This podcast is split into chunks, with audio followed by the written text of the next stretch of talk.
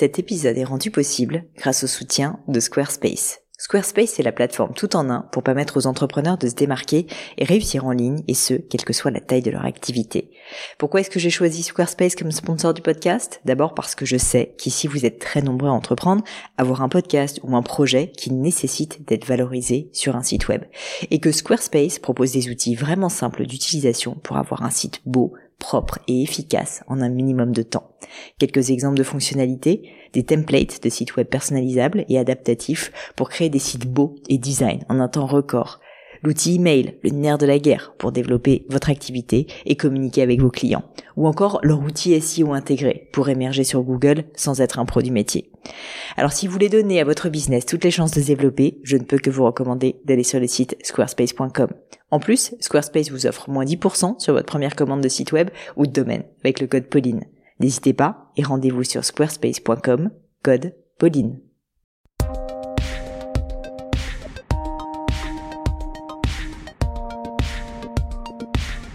Hello à tous, ici Pauline Léniaud et bienvenue sur Le Gratin.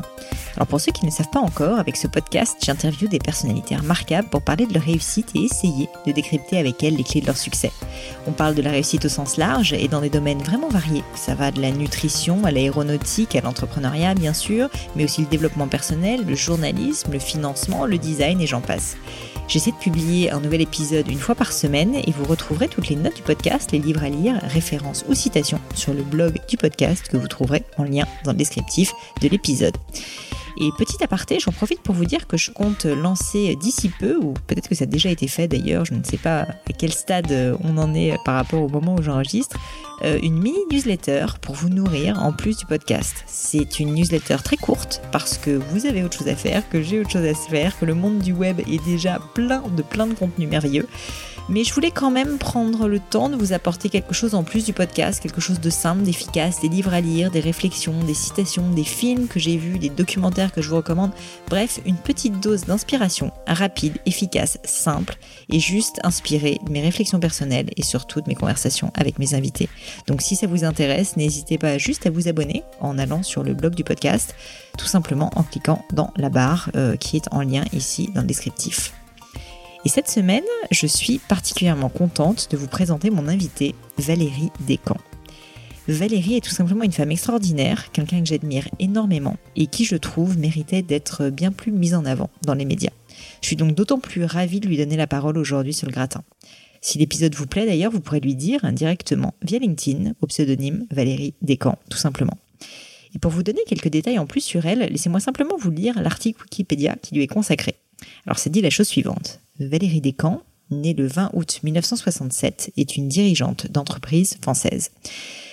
Directrice générale du quotidien gratuit Métro en France de 2002 à 2008, elle en assure le lancement. PDG du journal d'information économique et financier La Tribune de 2010 à 2012, elle a été la première femme propriétaire et dirigeante d'un quotidien national en France. En février 2012, Valérie Descamps conseille Aude Thuin, fondatrice du Women's Forum, pour lancer le forum Osons la France. Elle est depuis octobre 2016 directrice générale de Métrobus et gérante de Mediagare et Mediarail, société du groupe Média Transport, leader de l'affichage transport. Derrière ce parcours corporel très prestigieux se cache en fait, et c'est elle qui le dit, une ancienne timide, mal dans ses baskets, qui trouve sa voie après une expérience complètement improbable dans le monde du spectacle, aux côtés, figurez-vous, d'Eli Kakou. Je savais en interviewant Valérie que j'allais passer un bon moment, je savais que j'allais apprendre plein de choses, mais très honnêtement, j'ai trouvé que c'était encore beaucoup mieux que ce que j'avais anticipé. Et je suis sortie de l'interview avec une liste de notes longue comme le bras.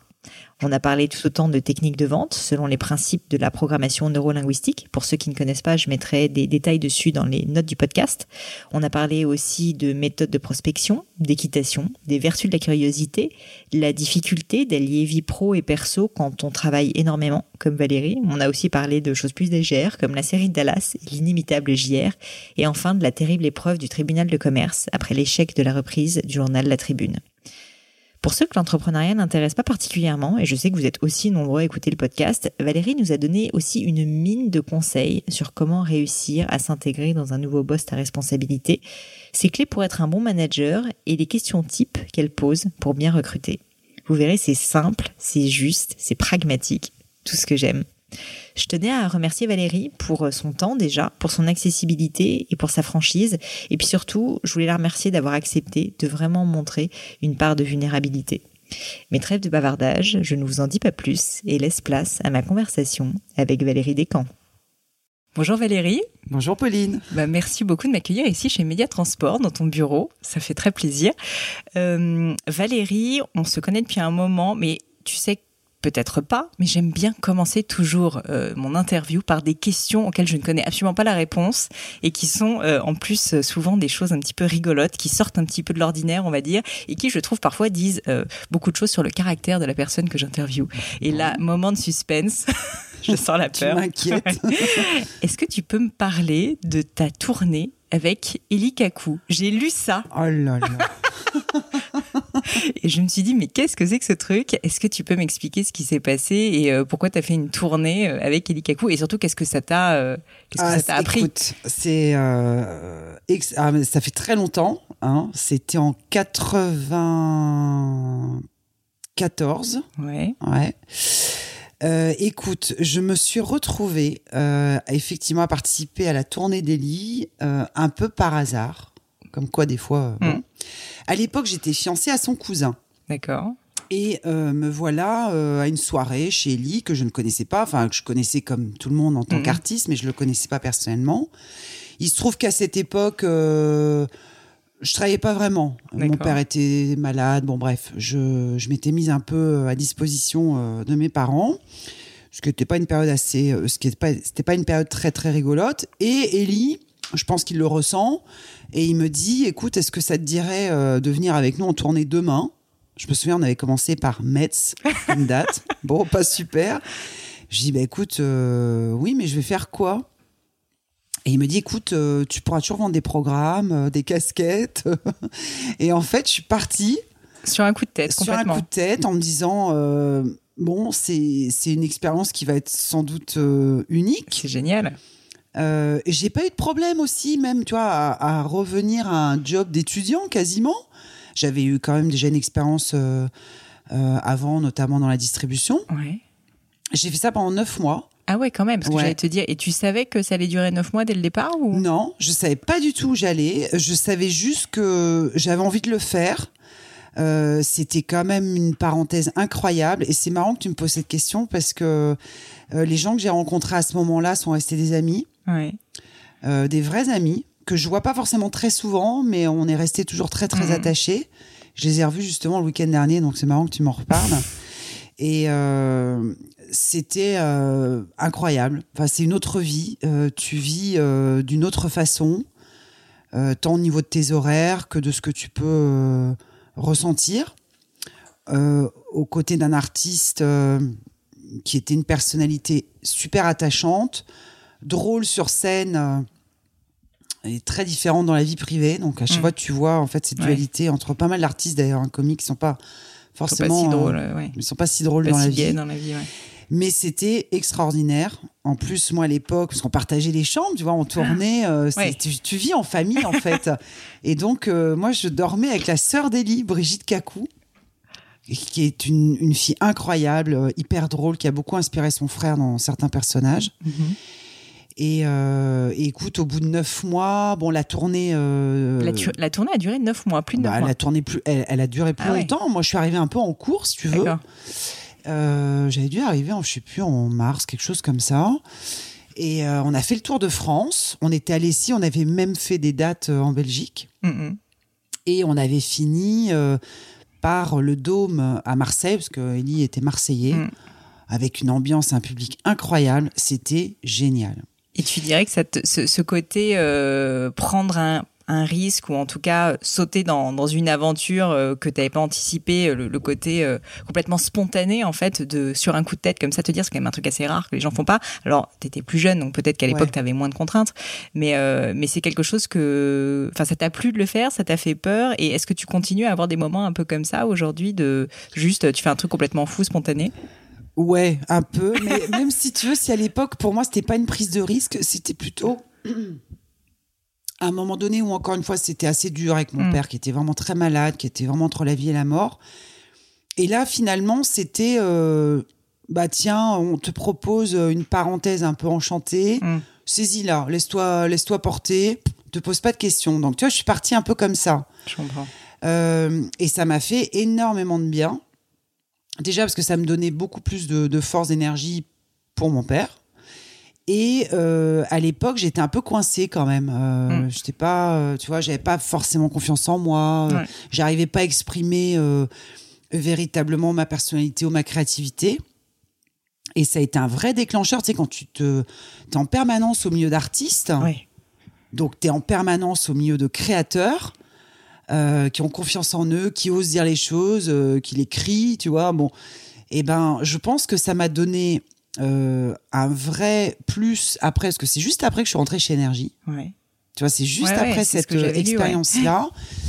Et euh, disons que, oui, sans doute que ça m'a. Enfin, disons qu'après, j'ai souvent pris des décisions, pas sur des coups de tête, mais un peu quand même. un peu quand même. C'est-à-dire que dès l'instant où je ressentais les choses, où Mm. j'avais le sentiment que la personne en face de moi était sincère, était une belle personne, ou que le projet euh, me semblait être un projet euh, vraiment pertinent, comme à l'époque le journal gratuit métro quand il est Mhm. arrivé en France, dans ce cas-là, je me décide euh, super Assez vite. vite. Ouais. Bah écoute, euh, j'étais contente de te poser cette question parce que euh, Ouais. je trouve qu'en plus le côté, euh, c'est le but, c'est le but. Non, mais surtout, je moi, je suis très intéressée par tout ce qui est créativité, et je trouve que souvent dans le milieu un peu corporate, on néglige justement cette partie euh, cerveau gauche, ce que je trouve dommage parce que je suis convaincue que même en- dans des grands groupes, et toi, tu as quand même travaillé aussi beaucoup dans des grands groupes, euh, en fait, c'est une vraie qualité à avoir. On va en parler. Enfin, je sais pas d'ailleurs si tu as un avis là-dessus, si euh, même aujourd'hui au quotidien, tu as dit justement exprimer un peu plus ton avis, euh, bah peut-être prendre des décisions rapides et avoir de la créativité, c'est quelque chose que tu utilises encore aujourd'hui au quotidien? Énormément. Et euh, je pense que c'est un vrai. euh, comment dire Un vrai différenciant, Mm. un vrai différenciateur. Mm. Je fais attention parce qu'il y a la normalienne en face de moi, donc je fais attention aux mots. Pas. Mais tu vois, c'est pareil, la culture euh, qui malheureusement se perd aujourd'hui. Je trouve qu'aujourd'hui, c'est pas plus tard qu'hier soir, on avait cette discussion avec ma fille, tu vois, qui Ouais. s'interroge sur ses orientations post-bac. Et je lui dis, tu sais, aujourd'hui, on manque tellement de gens cultivés ou de gens qui ont une vraie créativité, qui ont une vraie personnalité haute que les maths, la physique, le rationnel. Effectivement, comme tu dis, le cerveau gauche. Je suis convaincue que effectivement, c'est un vrai marqueur. Tu fais la différence aujourd'hui parce que justement, tu as des idées euh, différentes que tu sais expliquer. Mm. Tu cherches pas forcément à faire l'unanimité, mais au moins tu défends un positionnement. Et euh, oui, je trouve que c'est très important. Et moi, la plupart des gens, tu vois, qui me marquent, euh, bah, c'est des gens qui ont soit l'un, soit l'autre, ou, ou parfois les deux. Mm. C'est-à-dire soit ce côté créatif ou ce côté très euh, cultivé, mais au sens noble du terme, pas au sens étalage, je Mm. sais tout. Je.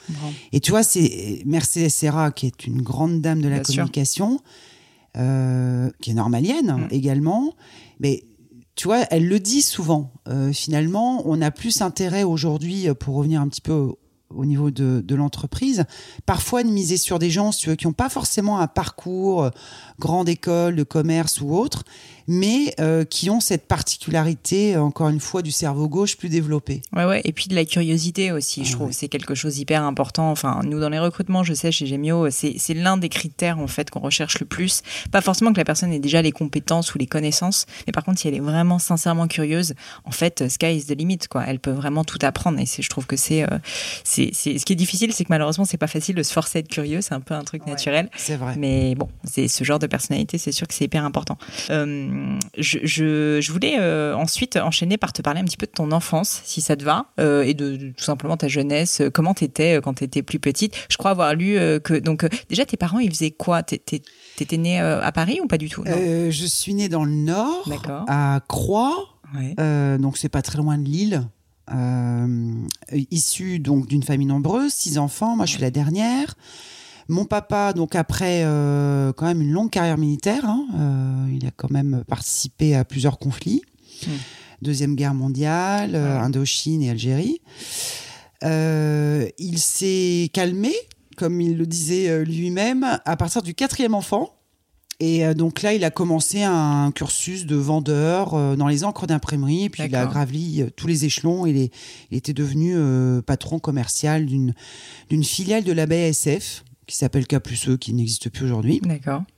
Et ma maman, bah, quand euh, mon père, quand il l'a rencontrée, elle, est, elle était standardiste. D'accord. Elle, était, elle vivait à Tunis, ma mère, enfin à. Bizerte exactement, Ah, sicilienne, immigrée euh, en Tunisie. Et ils se sont rencontrés. Mon père était militaire en mission de surveillance. Tombé amoureux de ma mère qui était très très belle. Et elle était donc standardiste.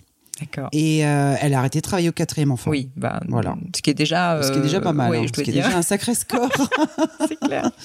Et toi, du coup, c'était comment euh, la vie quand tu étais plus jeune, étant euh, la, la petite dernière d'une euh, d'une tripotée de six enfants? C'est c'était euh, t'étais quel style justement? Tu voulais euh, faire comme tes frères et sœurs? Ouais. Tu Alors, j'ai euh, déjà, c'était pas du tout le cliché de la dernière enfant gâtée parce que euh, mes parents avaient. euh, euh, on a eu une éducation assez stricte. d'accord. Pas dure, mais stricte. Mm. Et euh, il y avait vraiment pas de, de préférence, de, de privilégiés, de favoris, parce que déjà, malheureusement, il y a eu beaucoup de problèmes de maladies dans notre famille, euh, de maladies lourdes. Mm. Euh, donc déjà, ça calme un peu euh, les choses. Ça remet un peu tout le monde à sa place. euh, et tu t'as pas, justement, t'as, tu peux pas considérer des petits caprices, quoi. voilà. Ouais. Donc, euh, tu vas à l'essentiel d'un point de vue éducation, tu vois, c'est ce qu'on a, voilà, c'est ce qu'on a eu et ce qui est normal, hein, je le comprends. Donc une enfance, euh, j'étais hyper sage. Ah oui ouais, Je t'aurais pas imaginé ouais, hyper sage. ouais, je sais bien, mais alors après vraiment- Likaku que t'es devenu moins sage. Oui. Mais tu sais que j'ai eu une, une adolescence très très tardive. Ah mais c'est vrai en plus. Donc j'étais une enfant sage. Euh, qui osait pas tellement parler. Euh, bien si tu veux, mais euh, oui, une enfant assez réservée, timide. euh. c'est pas forcément. j'ai- pas, j'ai pas adoré cette période en Mm. fait. L'enfance, oui. Euh, L'adolescence, non. J'ai pas du tout aimé cette période. Je me sentais pas bien dans ma peau. J'étais trop grande. À l'époque, c'était pas Mm. du tout la mode. Ouais. J'étais vraiment pas bien dans ma peau, quoi. Tu vois, que- quand je te dis que Likaku, ça a été une, une parenthèse qui m'a vraiment fait du bien, Ouais. j'étais euh, coincée dans un corps que j'assumais pas. euh, euh, je, je me trouvais pas à ma place. J'avais, j'avais aucune idée de ce que je voulais vraiment faire. les profs me disaient que j'avais des dispositions, mais j'avais aucune conviction. Enfin, c'était pas une période super. Ouais. Euh, Oui, tu savais pas ce que tu voulais faire en plus, donc je peux imaginer que t'étais. Ouais. Ça, c'est c'est c'est hyper dur, je trouve, à l'adolescence, quand on, on se fait un peu balloter comme ça, qu'on sait pas dans quel sens on doit aller, qu'en plus on est mal dans ses baskets. Donc Oui, t'avais pas d'idée, toi Et puis tu vois tes grands frères, tes grandes sœurs, bon, qui déroulent et tout, tu dis, oh là là, c'est Mm. bientôt mon tour, tu vas de prendre des décisions et j'ai pas du tout euh, la moindre idée. Donc, euh, enfin, si tu veux, globalement, euh, avec les frères et sœurs, on a, on a tous de très bons souvenirs de, de cette Bien période, sûr. bien évidemment. Mais euh, d'un point de vue personnalité, j'étais pas, Mm. j'étais pas super bien dans ma tête, ni dans mon corps. Et, euh, et donc, pas d'idée de ce que tu voulais faire plus tard, quand t'étais plus petite? Non, si ce n'est, enfin, si tu veux, il y avait à l'époque une série.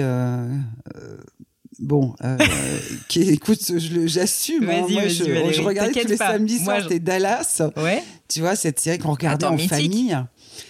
Et euh, je pense qu'à l'époque, il devait y avoir un personnage d'avocat d'affaires. Ah. Voilà. C'était une des maîtresses de J.R. Ewing d'ailleurs, que j'adorais. Va, va savoir pourquoi. Alors que c'était vraiment un vrai pourri ce mec, mais bon. Et euh, je me suis dit, je veux faire ça plus tard. Bon, et après, quand je me suis renseignée sur les études qu'il fallait faire, le droit, apprendre par cœur, etc., pff, ça m'a pas branché. Et euh, les profs me disaient quand même, parce que, bon, je, je m'ouvrais quand même de plus en plus euh, à l'école, j'étais quand même déléguée de classe, donc je commençais, si tu veux, à m'affirmer, à, à m'exprimer et à défendre les, les copains. D'accord. Donc c'était, il y avait ce côté-là, tu vois, défenseur. C'est pour ça qu'avocat, ça m'avait un peu parlé.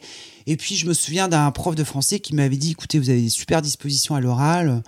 Moi, je vous conseille de faire du commerce. Vous allez être super bonne là-dedans.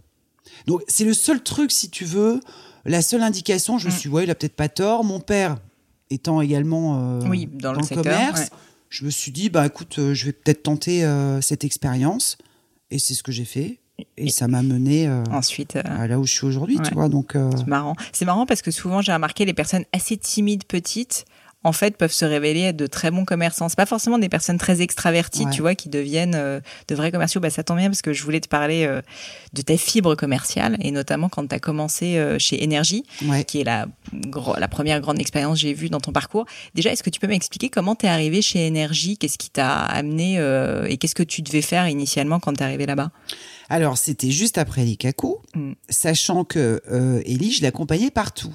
Et on allait souvent chez Rire et Chanson, à l'antenne Rire et Chanson, qui est une station du groupe Énergie. Donc, si tu veux, j'avais déjà euh, approché euh, cette maison. Mm. premièrement. Deuxièmement, ma sœur Isabelle était déjà chez Énergie. Mm-hmm. Et elle savait qu'il cherchait des commerciaux. D'accord. Donc, elle m'a demandé si ça m'intéressait. Je lui ai dit, bah, écoute, oui, une fois que la tournée sera terminée, pourquoi pas.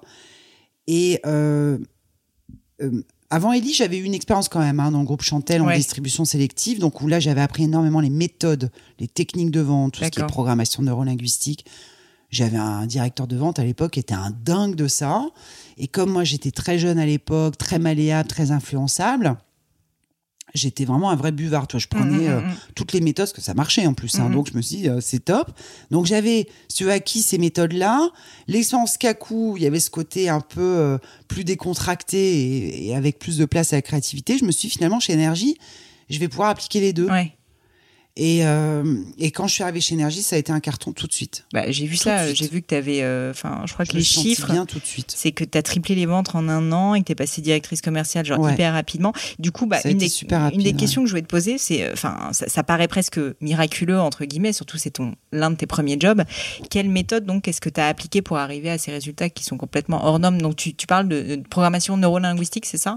Que tu avais appliqué, en fait, de ton expérience précédente quand tu étais chez Chantel. Oui. Tu peux me raconter un petit peu en quoi ça consiste bah, Je te donne un exemple euh, très concret qui va te parler. Tu vas voir euh, un commerçant, mm. tu connais bien euh, le sujet. Bon, à l'époque, donc le groupe Chantel, je vendais de la distribution sélective, c'est-à-dire de la lingerie. Ouais. Et le truc tout bête, tu vois, quand tu rentres dans une boutique comme ça, il faut jamais demander à un commerçant comment il va. Jamais. D'accord. Parce que si tu lui dis bonjour, comment ça va? Il va te dire que ça va pas. Un quart d'heure, il va te dire que ça va pas. problème de stationnement, circulation, le gouvernement fait n'importe quoi. Enfin, mais ce qui est vrai. Euh, en revanche, euh, si tu rentres dans sa boutique en ayant quand même préalablement regardé sa vitrine et tu rentres en disant ah très intéressant ce que vous avez fait dans votre vitrine, vous avez passé du temps à faire ça, boum, tout de suite tu l'en ouais tu l'engages tu, l'engages sur quelque chose de positif, de mm. constructif qui va complètement écarter euh, la partie plainte. Mm. Donc déjà tu le mets dans une disposition, on va dire positive. Puis tu gagnes du temps. tu gagnes du temps et tu fais en sorte de poser des questions euh, où tu sais quasiment qu'il va te dire oui. D'accord. Tu vois, donc tu le mets dans une au début, tu fais exprès de poser des questions où il va dire oui. Ouais. D'accord. Et ce qui fait qu'à un moment donné, c'est génial. C'est terrible. Il est prêt. il est prêt. il est disponible euh, pour t'entendre euh, et pour euh, bah, justement écouter ton histoire, idéalement y croire. et évidemment, à un moment donné, acheter ou, ou, commander quelque chose. donc c'est ça, la programmation neurolinguistique, c'est si tu veux, c'est te mettre en situation, finalement tu te mets à la place de l'autre mm.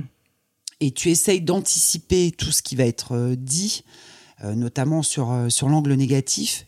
Et, donc, tu, en fait, tu le démines avant, quoi. Mm. Tu, euh, tu vois, par des questions très précises. Il y a une sorte de protocole quand même. Hein. Mm.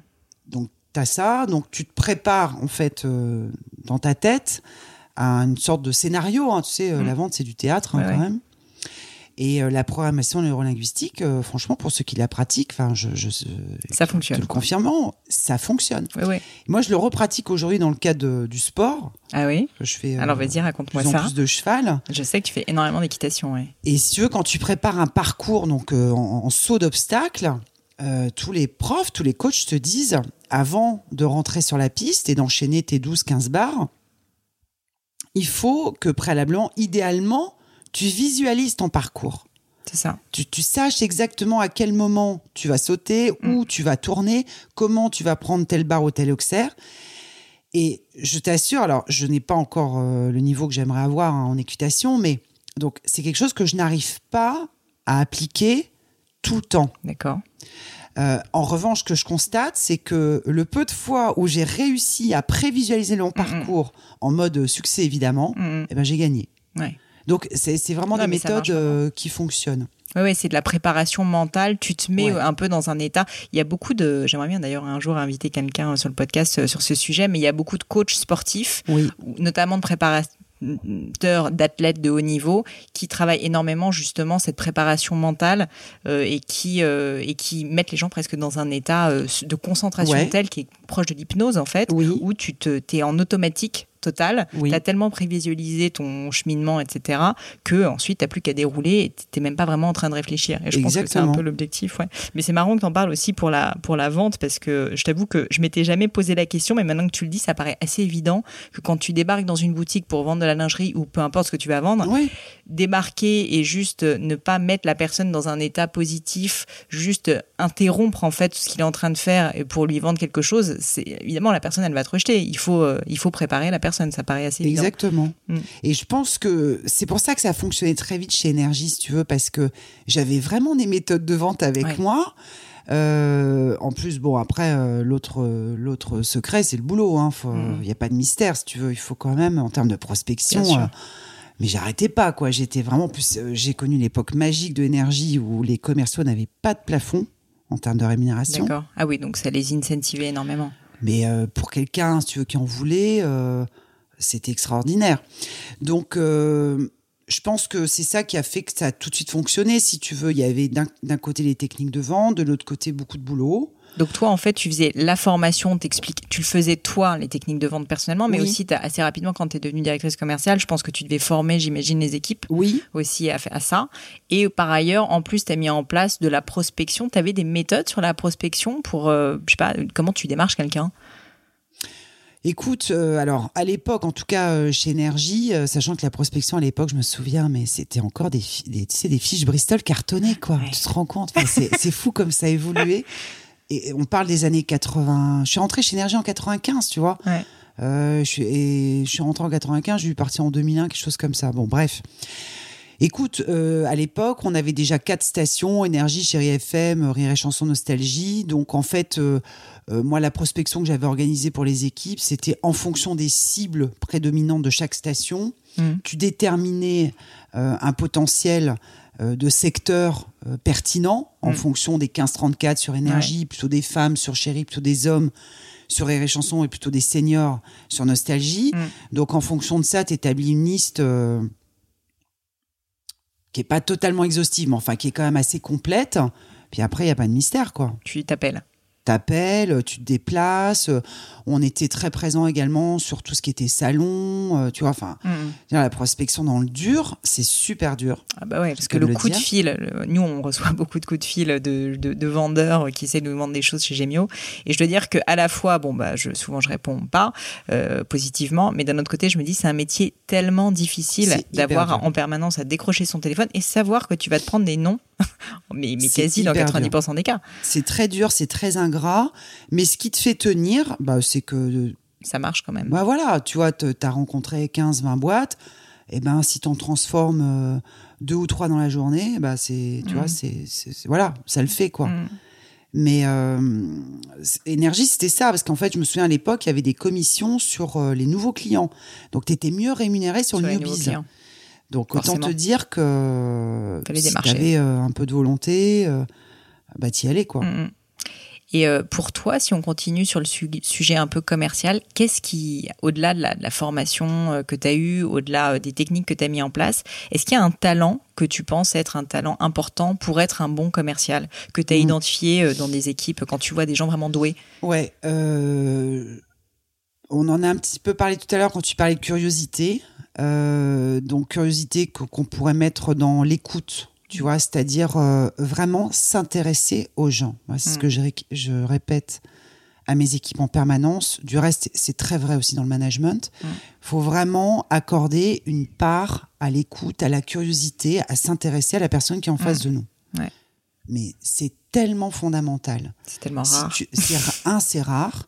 Et deux, souvent, quand tu pratiques ça, mais tu as toutes les réponses. Parce que quand tu t'intéresses aux gens, euh, pour de vrai. Mm. Il y a une démarche sincère aussi qu'il faut avoir. hein. Ça, je pense que c'est aussi quelque chose de, de très, euh, de très s- spécifique qui explique aussi euh, le talent de quelqu'un. Ouais. C'est une démarche qui doit être sincère, l'écoute, les questions, la curiosité.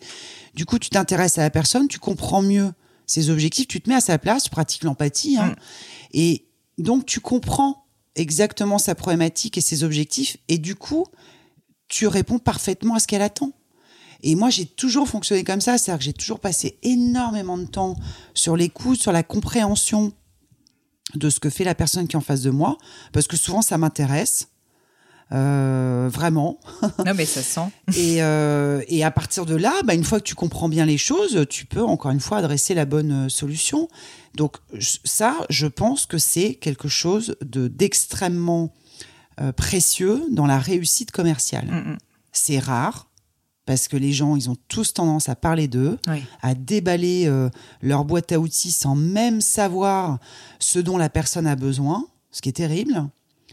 Alors que euh, les fondamentaux du relationnel, c'est avant tout l'écoute, l'empathie. Mais c'est rigolo, il y, a un, il y a un livre là-dessus euh, qui est, je crois, d'un auteur qui s'appelle Zig Ziglar, je le mettrai dans les références. C'est euh, c'est un, un homme qui était aussi un commercial, enfin un grand, grand vendeur, on va dire, et qui dit en fait le paradoxe de la vente, c'est que très souvent on pense qu'il faut beaucoup parler. En fait, il faut très peu parler, il faut beaucoup faire parler l'autre, et en fait être assez silencieux quand on fait de la vente. Exactement. Ouais. Mais c'est très vrai. Euh, et faire parler l'autre, reformuler, Ouais. déjà pour t'assurer que tu as bien compris et pour l'amener à te dire oui, c'est bien ça. et après, tu fais le, tu fais, Tu le, fais reste. Génial. Euh, J'aimerais quand même parler évidemment de, de tes autres aventures après Énergie. Euh, donc tu, tu finis par quitter Énergie et par, euh, et par prendre le risque, pour le coup, de croire à la presse gratuite en, en la marque Métro. Est-ce que là aussi tu peux m'expliquer comment ça s'est passé, comment tu as pris cette décision, comment, comment est-ce que tu es arrivé à cette opportunité aussi? Alors, écoute, euh, ça faisait sept ans que j'étais chez Énergie. Euh, Il y avait eu un changement de directeur général. Alain Veil Ouais. euh, venait de quitter le groupe. Moi, je venais de faire ma petite fille, Lucie. Et quand je suis revenue, c'était plus le même patron, c'était plus la même ambiance. Bon, Ça faisait sept ans aussi quand ça même. faisait sept ans et il se trouve que je me fais chasser euh, pour prendre euh, ce défi de lancer le journal gratuit Métro en France. Euh, journal que je ne connaissais absolument pas. Mais Qui en fait est pas. une inspiration US Suédoise. Suédoise. Suédoise. Et en fait, ça, on devait être en 2001. D'accord. Et euh, le journal gratuit avait été lancé en, en- en Suède, donc à Stockholm, en 1995. Donc ça faisait déjà quelques années que ça cartonnait. Moi, je connaissais pas du tout. Et donc voilà, elle me raconte l'histoire C'est pas mal comme concept, euh, finalement, euh, offrir un journal euh, d'information avec une contrepartie qui est bah, le financement. Mhm. Euh, si c'est pas vous qui payez le journal, c'est la pub qui va financer ce truc-là. Ouais. Et, euh, et je, je trouvais ça super malin, quoi. Si en fait, euh, c'était au même moment, c'était le début d'Internet, Bah oui, hein, c'est dans ça. les 95, dans les années 2000. Donc, tu avais déjà ce New Deal, entre guillemets, où tu inversais pas mal la relation. Alors aujourd'hui, ça paraît banal. À l'époque, Oui, oui, c'était très récent. c'était vraiment très nouveau, tu vois. Et euh, ça m'a vraiment tenté. Et je me souviens à l'époque, j'en avais parlé avec euh, une des de mes collaboratrices euh, chez Énergie, euh, qui était la patronne du marketing de la marque Énergie, Florence Hermelin. C'était une fille vraiment brillante, qui est toujours d'ailleurs, qui a un super job aujourd'hui en agence, qui était très branchée sociaux, études sociologie, etc. Et je lui ai demandé son avis. Est-ce que tu crois à ce genre de choses? Et Elle m'avait dit oui, pour plein de raisons, je ne vais pas détailler là. Et si tu veux, moi, intuitivement, j'avais bien senti le truc et le fait d'avoir son avis à elle, Hum, que tu respectais en que plus. je respectais beaucoup, je me suis dit, j'y vais. J'y vais Pas et je me ça. suis pas posé de questions. En plus, c'était mon premier job de direction générale. Donc, je me suis dit, bah, de toute façon, ce sera euh, coup double ou alors euh, la double peine. Soit je réussis vraiment dans un nouveau modèle qui s'imposera ou pas, Mm. premièrement. Et deuxièmement, est-ce que j'arriverai également à être une bonne directrice générale? Ou pas Parce que c'était la première fois, finalement, que je m'aventurais dans, dans ce niveau-là hiérarchique. Et donc, j'ai pas hésité. Je me souviens que ma mère était très inquiète. Ouais. Mais pourquoi ma fille t'a quitté énergie T'étais bien, etc. Globalement, euh, tout le monde était inquiet autour de moi. Tout Bah, monde surtout que Mais tu étais quand même sur une carrière euh, Oui, parfaite, oui. entre guillemets, chez Ça allait bien, mais bon, Hmm. tu vois, à un moment donné, un, je T'étais un peu dans ta zone de rond. confort, quoi. Ouais, exactement. Et puis ça m'a vraiment amusé. J'y ai cru. Et quand j'ai rencontré euh, évidemment le patron euh, de métro, euh, qui s'appelait à l'époque Pelle Thornberg, une sorte de de Richard Branson, tu vois, même genre, tu vois, euh, super séduisant, euh, sûr de lui sans être arrogant. Je me suis dit, mais c'est génial. Et puis en Suède, c'était les rois, c'était les rois du monde, hein. Le groupe Kinnevik qui, qui existe encore d'ailleurs. Mm. Et voilà, donc ça a pas, si tu veux, dans ma tête, c'était Ça a été assez rapide. Quoi, assez finalement. rapide. Et, euh, et quand tu es arrivé là-bas, du coup, quel a été ton. Enfin, il y avait des équipes en place. Quel a été un peu le job au Alors, début quand tu arrives Et que bah, c'est ça qui m'intéresse aussi, c'est que tu n'avais pas cette, cette expérience-là de tout créer. Là, tu deviens DG de métro et tu dois lancer, créer. Qu'est-ce que, quels ont été, en, en gros, en deux mots, les premiers mois? Comment ça se passe? Écoute, euh, tu arrives, alors il y a quelques personnes, parce que bon, les équipes de métro international avaient fait un, quand même un premier boulot, mais enfin, euh, il y avait quoi, une vingtaine de personnes, hein, euh, Mm. des journalistes. Donc ça, c'était la première fois que j'ai été amenée euh, Ouais, à travailler avec partie, des journalistes, avec heureusement un, un super directeur de la rédaction, Didier Pourquerie. Mais si tu veux, c'était une population que moi, je ne connaissais pas du tout. hein. Euh, donc, tu arrives en te disant, euh, bon, il y a beaucoup de choses nouvelles. Euh, Il y a les journalistes, il y a la finance. Oui. Euh, J'avais jamais dirigé, euh, à la base, je suis, je suis- je suis Oui, oui. développeuse, je suis pas... euh, T'es pas euh, voilà, financière, je, je- suis pas du tout financière. Tout ce qui était marketing, euh, développement, pas de problème. Mais la finance, c'est un truc que je ne connaissais absolument pas. Mm. Et euh, pour le coup, les Suédois m'avaient mise à l'aise très rapidement. Ils m'avaient dit, vous inquiétez pas, la finance, c'est nous. Donc, euh, on va voir le budget avec vous en chaque début d'année. Et après, tous, tous décident à Londres, vous inquiétez pas. Et finalement, ça m'a arrangé. Mm.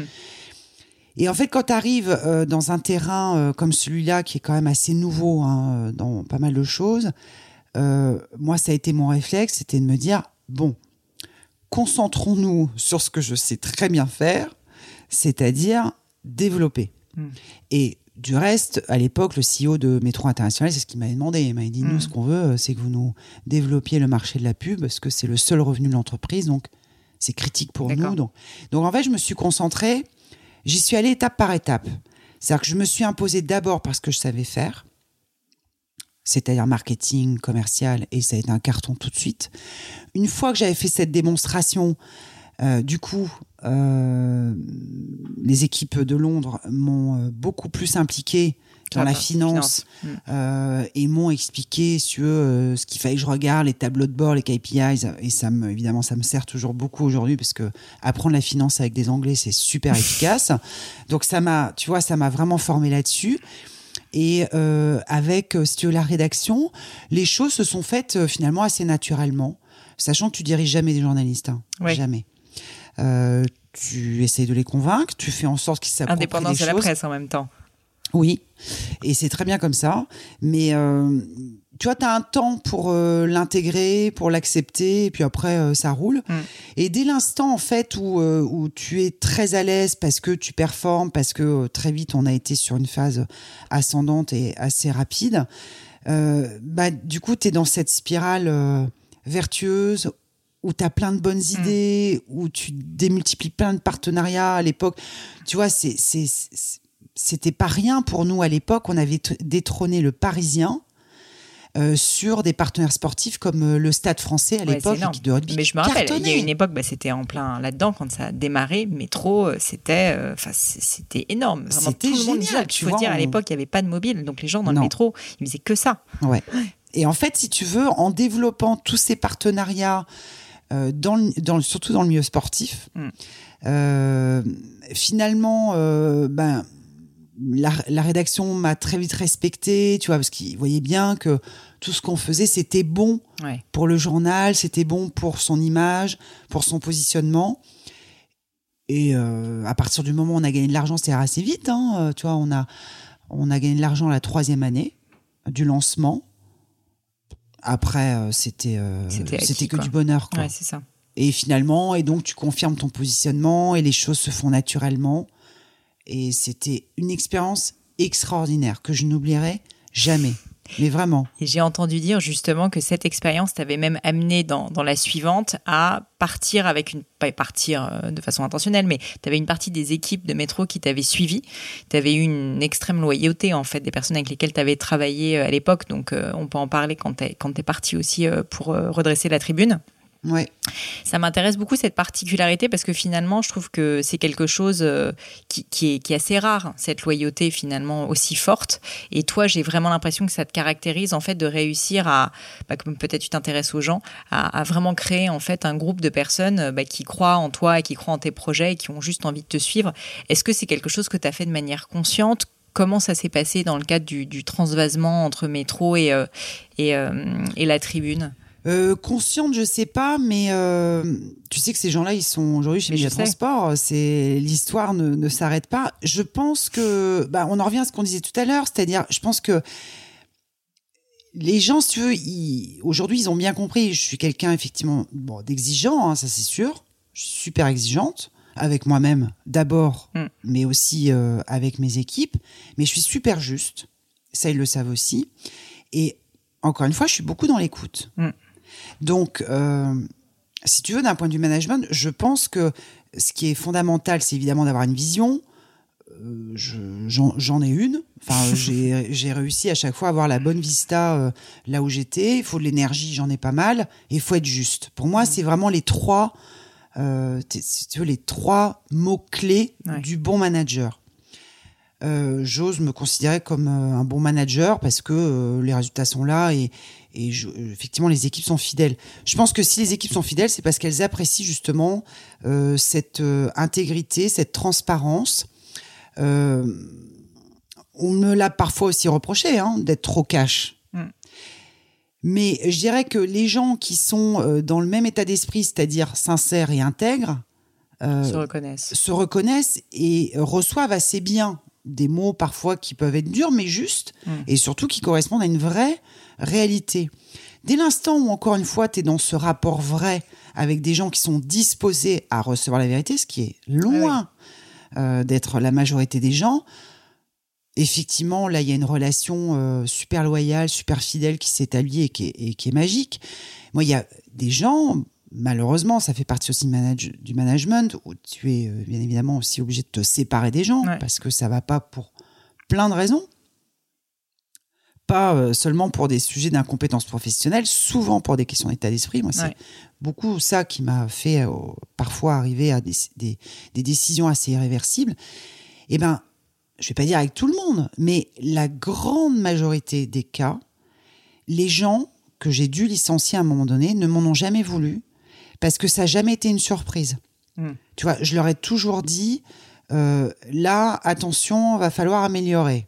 Ok, Deuxième Justement, j'allais te poser la question, tu as un peu un, un, cadre que tu respectes dans ce oui. genre de cas quand ça se passe pas bien? Oui, c'est déjà de dire clairement aux gens ce que tu attends d'eux. Ouais. Les gens, je veux dire, si tu veux le meilleur des gens, si tu veux qu'ils t'apportent quelque chose, encore faut-il être très Précis. clair et précis. Tu pourrais me donner un exemple juste pour que ça soit clair, enfin euh, même inventé ou quelque chose dont tu te rappelles sans citer de nom évidemment, d'une personne, euh, pas d'une personne spécifiquement, mais je veux dire d'un exemple d'objectif par exemple pour euh, pour quelqu'un.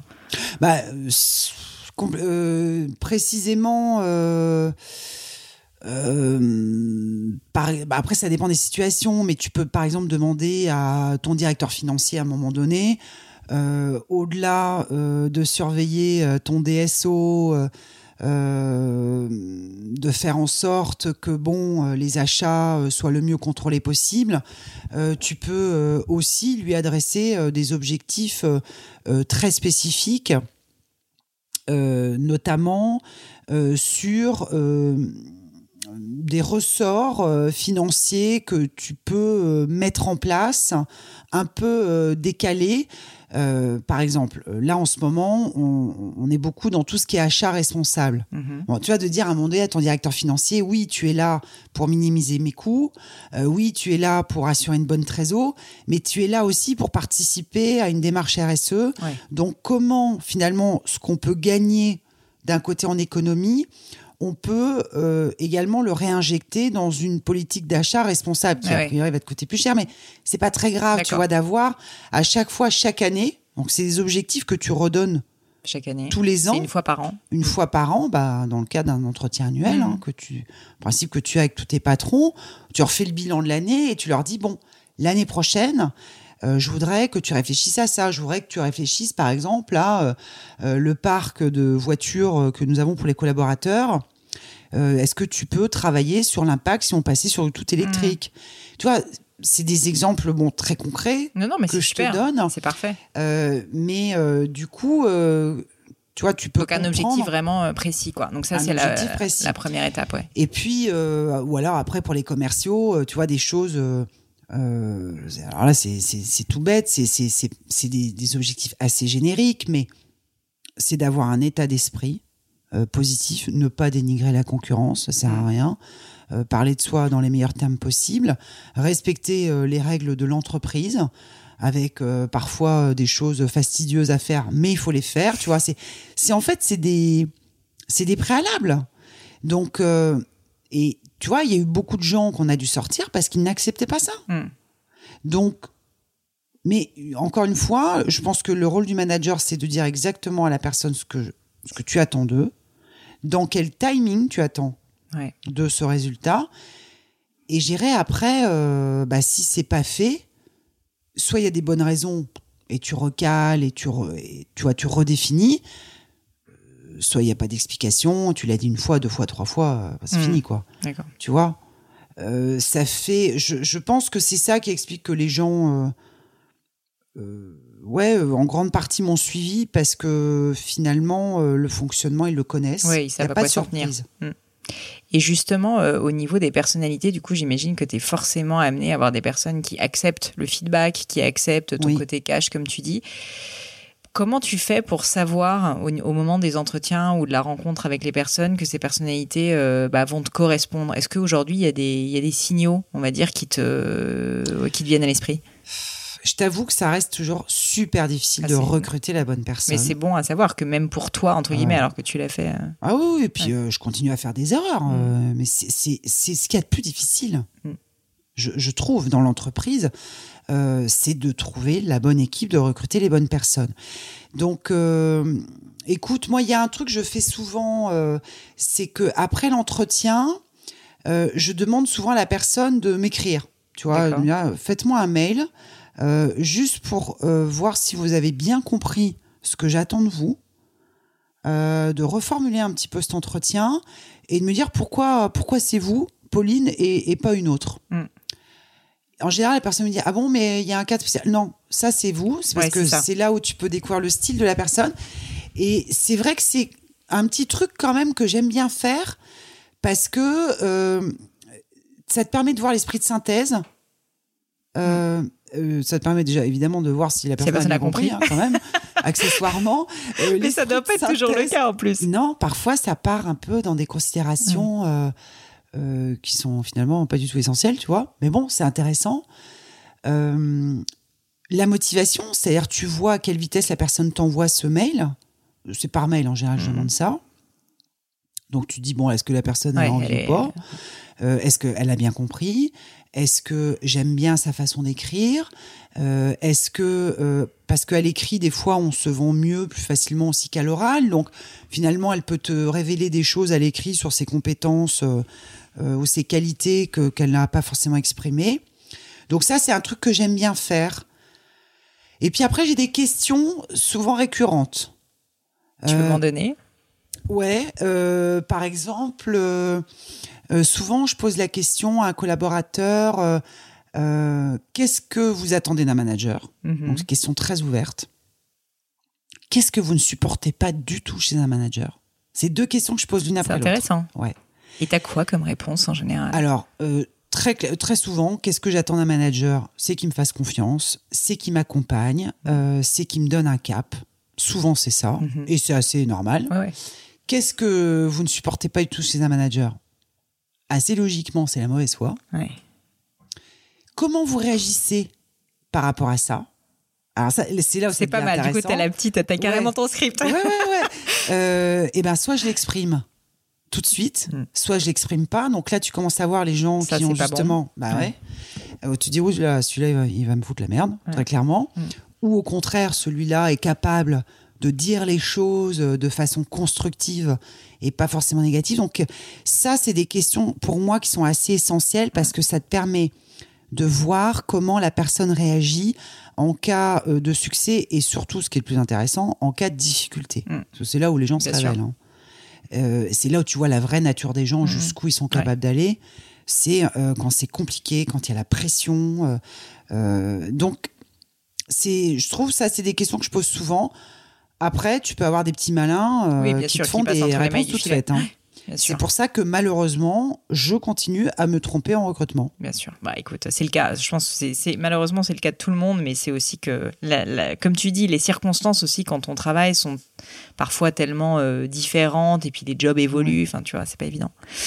Euh, pour pour avancer un peu parce que le temps passe, le temps passe et on a encore plein de trucs à se dire. Je voulais parler de la tribune quand même. On a parlé peu de temps de métro, mais tant pis. Euh, la tribune, qu'est-ce qui te donne envie de prendre ce risque fou de redresser la, la tribune? Là aussi, je te pose un peu toujours la même question, mais qu'est-ce Mm. qui fait que tu passes donc de métro qui se passe quand même très très bien Ouais. euh, à, euh, à quand même une entreprise en difficulté qu'il faut euh, complètement relancer? Écoute, euh, chez Métro, ça faisait sept ans. euh, le journal tournait super bien, on gagnait de l'argent. euh, le confort s'était un peu installé.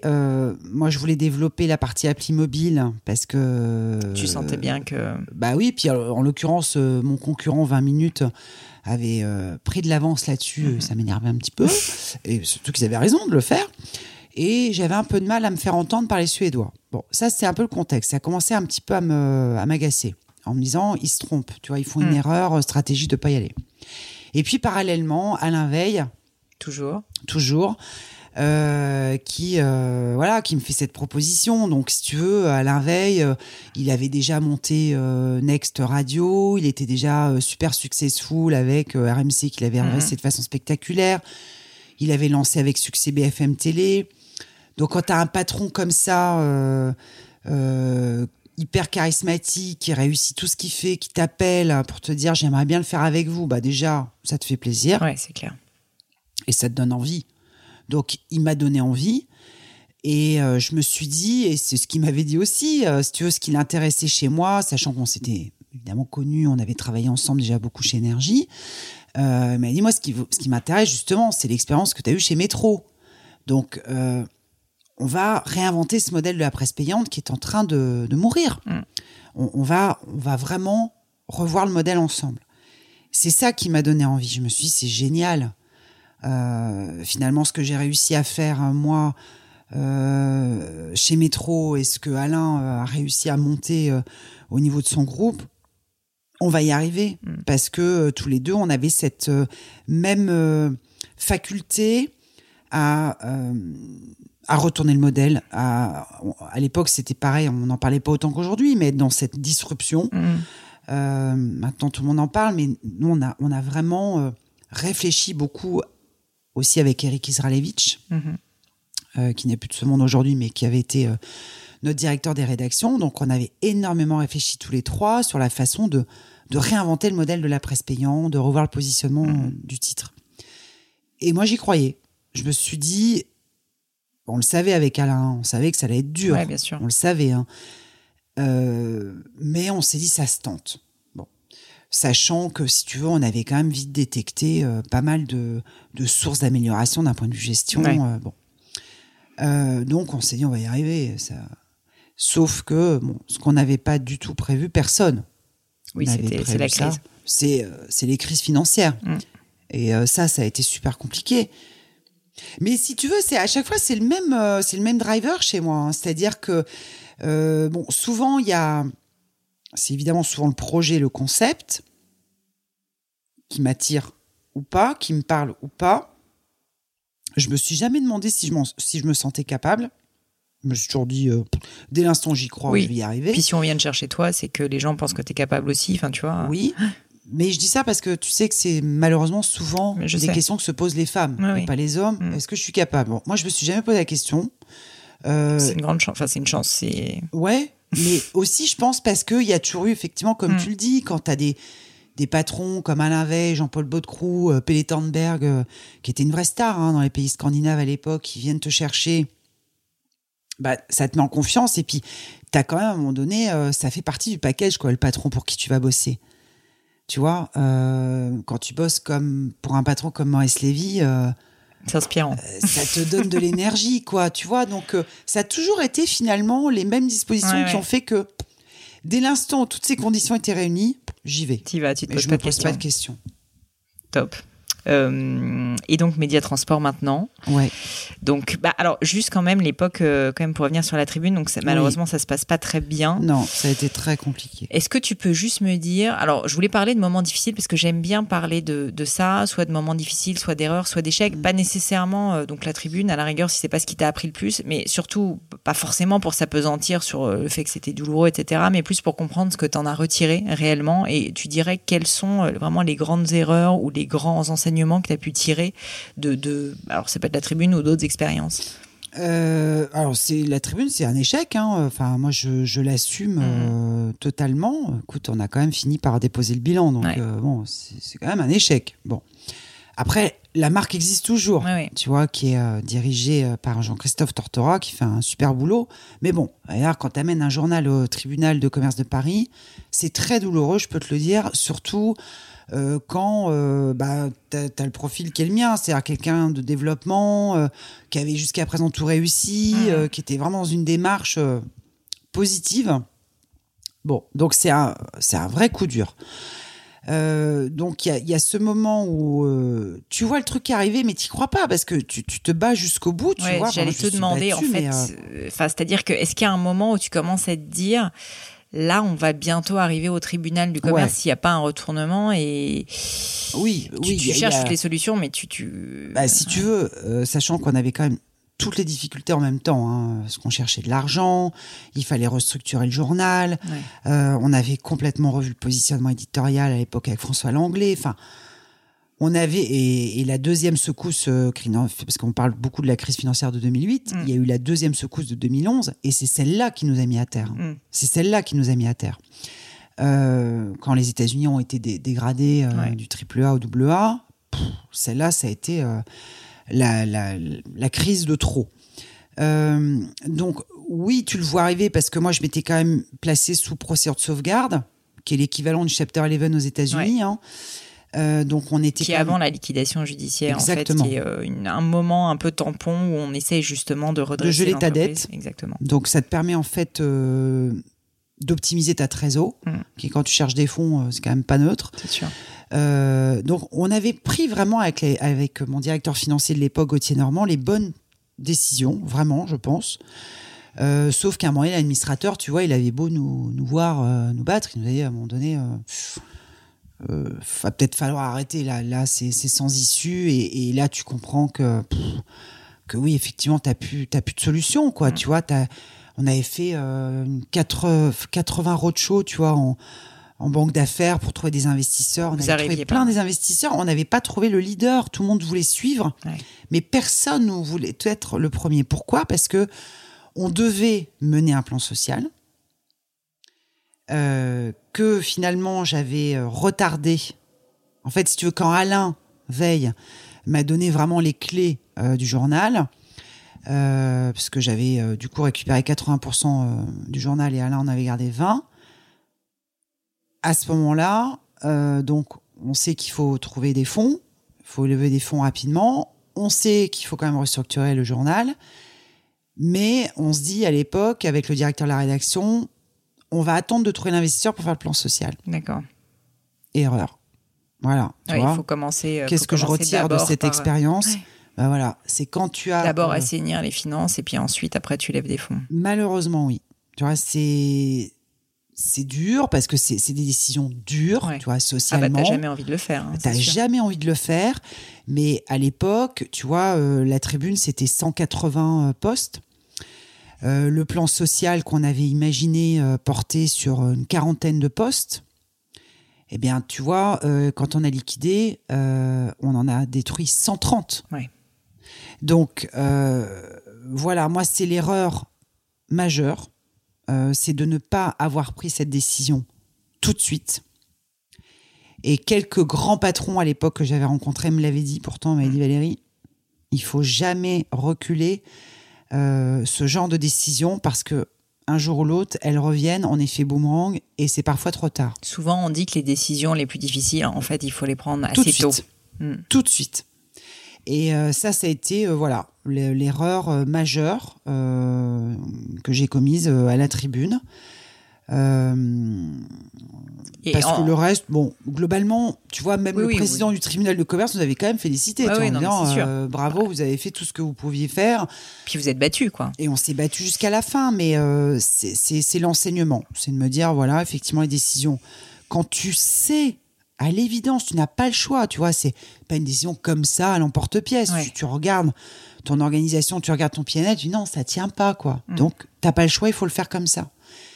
Et à l'époque, j'avais encore de la trésor, donc euh, je pouvais le faire. Euh, je l'ai pas fait. Voilà. Donc, c'est l'erreur majeure euh, que je reconnais, tu vois. Bah, Et, écoute, euh, tout à ton honneur. Mais, mais euh, à un niveau plus personnel, est-ce que tu dirais que ça t'a appris des choses aussi sur euh, toi-même, tu vois, de, de, de face à face à la difficulté, face à ouais. face à des gens aussi Oui. euh, qui sont du coup dans, dans des moments difficiles? Oui. euh, En fait, si tu veux, ça te renvoie euh, euh, beaucoup à. euh, Comment c'est C'est un, peu compliqué à, exprimer, mais. Tu vois, à l'époque, sur la tribune, j'étais assez partagée.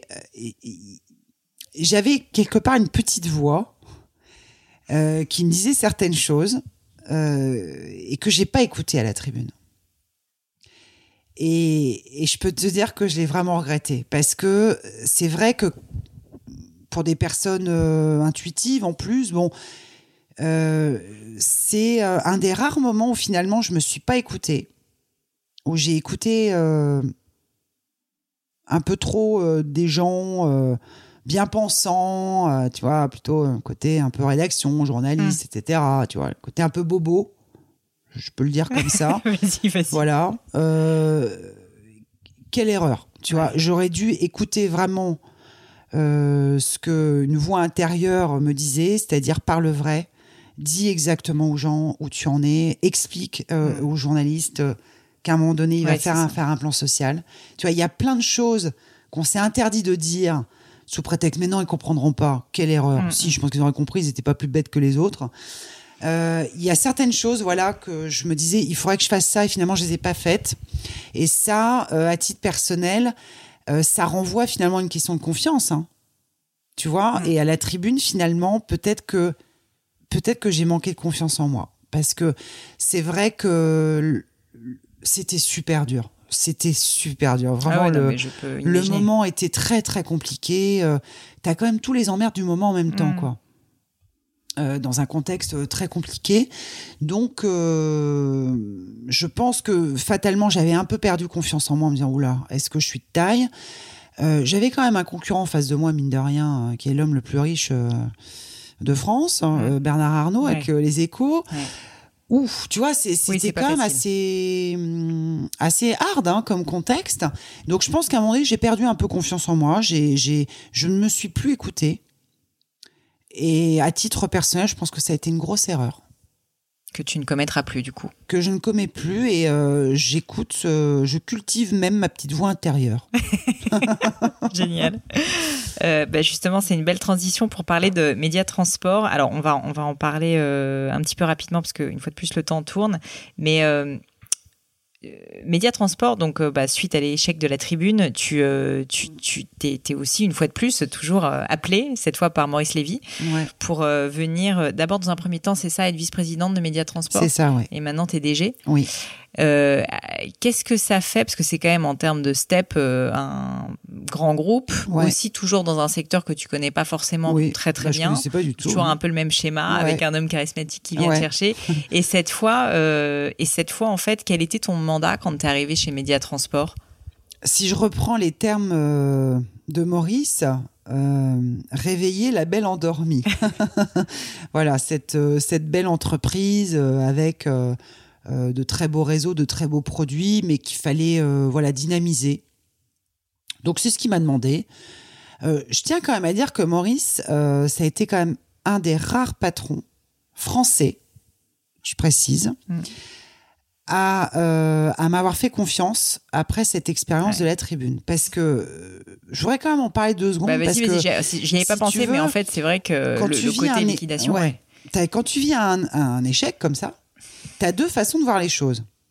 Euh, la façon, euh, la, vi- la vision française qui, depuis, a évolué, je dois dire, Mm. grâce aux startups d'ailleurs, beaucoup. un peu, mais c'est pas Grâce- si simple. hein, je peux te dire que Ouais, c'est pas encore ça, mais on le dit, mais je maintenant, trouve est-ce que, que, la ça nouvelle économie a de ce point de vue-là quand même, d'une certaine façon, banalisé l'échec euh, au sens, bah tu te trompes, c'est pas grave, tu, re- tu te pivotes et tu fais autre chose. Bon, Euh, donc là on est en 2012. Hmm.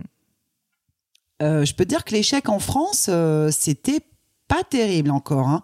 Et ce qui était assez rigolo, c'est que finalement les seuls à m'avoir appelé, c'était des boîtes américaines, Microsoft. Ri- Eric Boustouler à l'époque. Il y, a des, il y a était, des managers américains qui disent que si la personne qu'ils veulent recruter n'a pas vécu de grands échecs, en fait, ils ne la recrutent pas. C'est même l'inverse aux États-Unis parfois, parce qu'ils estiment qu'en fait, du coup, t'as pas vécu ça, t'as pas appris, quoi. Et ben c'est le cas de Microsoft qui d'ailleurs à tel point chaque année ils ont un événement qui célèbre Ouais, le Falcon. exactement. Alors j'avais trouvé ça incroyable Mm. et exactement ce que tu dis, c'est-à-dire euh, bah, non finalement finalement quand tu as vécu un échec et que tu l'as compris, hein, que tu l'as analysé évidemment, euh, si tu continues à pleurer dessus, bon ça il n'y a pas grand intérêt, mais si tu en ressors quelque chose, effectivement euh, tu te dis mais tu es encore plus fort parce que c'est des erreurs qui t'ont marqué et que tu ne referas pas. Ouais. Donc c'était assez rigolo de voir finalement que les boîtes américaines étaient super intéressées par ce que j'avais fait. Mes gens m'ont félicité, si tu veux, pour ce que j'avais fait à la tribune. La plupart des boîtes françaises, d'ailleurs, je me demandais pourquoi ils voulaient me voir. Tu vois, des chasseurs euh, de tête français qui finalement, euh, tu vois, je voyais en- euh, dans leur, sur leur visage une sorte de compassion assez euh, Ouais, malsaine. le sourire un peu gêné, quoi. Ouais, envie de leur dire, mais pourquoi tu m'as appelé, quoi, tu vois, bon. Et Maurice, qui, qui lui, à l'américaine, tu vois, euh, considère que ton expérience est super intéressante, euh, qui m'avait dit, vous avez été super courageuse, bravo, vous êtes allée jusqu'au bout, euh, bon. Je tiens quand même à le dire, parce que, euh, encore une fois, le, la culture de l'échec, c'est quelque chose, euh, bon, encore une fois, qui évolue, mais euh, qui n'est pas encore suffisamment valorisé, je prends val- volontairement ce terme, dans les boîtes françaises. Mhm. Euh, donc, Maurice, je le rencontre dans ce contexte-là. Et quand il me parle de médias transport, il m'explique qu'à l'époque, mon président Gérard Inger, l'an- l'ancien président, va partir à la retraite, et que donc il s'agit de préparer euh, la succession en dynamisant euh, cette entreprise, en apportant des idées nouvelles, compte tenu du passé que j'avais eu, tu vois, que ce soit énergie, Ouais, euh, métro et même la tribune. Mhm. Donc la feuille de route, c'est celle-là. Et euh, honnêtement, au départ, je me dis, bon, ça m'intéresse parce que je ne connais pas l'affichage.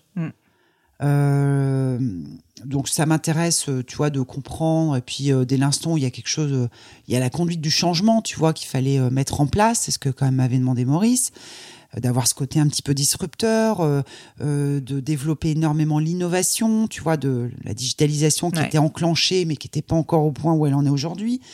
Donc il m'avait demandé tout ça et je me suis dit c'est intéressant. Je vais voir ce que ça donne euh, euh, finalement avec l'affichage, avec euh, Maurice Lévy comme patron. Donc là encore, j'ai pas trop hésité. je me suis bon, ouais, je me suis j'y vais, je vais voir et j'ai adoré. Et quels ont été les, les gros challenges que tu as vécu en arrivant chez Média Transport? Bah, c'est de réveiller une, Une belle boîte endormie. un peu endormie. Ouais. Euh, était- C'est-à-dire euh, de changer les habitudes. C'est très compliqué Mm. d'un point de vue management, c'est ce qui est le plus dur.